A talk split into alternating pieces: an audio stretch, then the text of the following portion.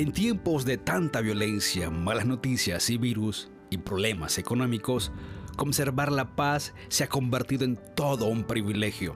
Ese regalo de Dios, esa tranquilidad en medio de las dificultades, es toda una maravilla. A pesar de lo exquisito que es tener paz en el corazón y la mente, existen algunos, y me incluyo, que nos gusta perder la preciada paz por pequeñas cosas, por detalles que a la vista de los grandes problemas de la vida suelen verse sumamente pequeños, por las minúsculas diferencias del día a día. A veces el hacer oídos sordos a alguna ofensa, dejar pasar una crítica o no darle la importancia que no tiene, nos permitirá conservar la paz tan placentera y no perder la dulzura de nuestro carácter.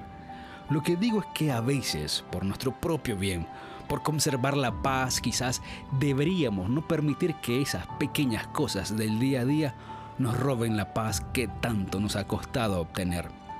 En cierta ocasión el padre de una amiga en medio de varias personas comenzó a acusarme de lo orgulloso y soberbio que soy, según su opinión aunque debo confesar que me falta mucho para ser humilde. Este señor decidió confrontarme de esa manera y claro que me expresó muchas más palabras y más fuertes. Pero para sorpresa mía me quedé en silencio. Pasado tres semanas de este acontecimiento, el mismo Señor al encontrarme en la iglesia a la que asistimos, se volteó hacia mí y me pidió disculpa por el desafortunado encuentro. Lo que trato de mostrar es que, aunque me sentí sorprendido por sus palabras, gracias a Dios no permití que sus palabras me robaran la paz y la tranquilidad que tenía. Muchas veces prestamos oídos y ojos a malas noticias.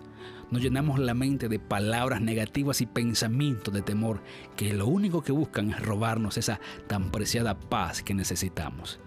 Quizás deberíamos de tanto en tanto, por conservar la paz, ignorar un poquito más a aquellos que nos quieren hacer sentir mal o que hablan mal a espalda de nosotros, porque más valioso y preciado es conservar nuestra paz que prestar oídos a aquellos que nos quieren hacer daño. Proverbios dice, la cordura del hombre detiene su furor y su honra es pasar por alto la ofensa. Esto es líneas de vida.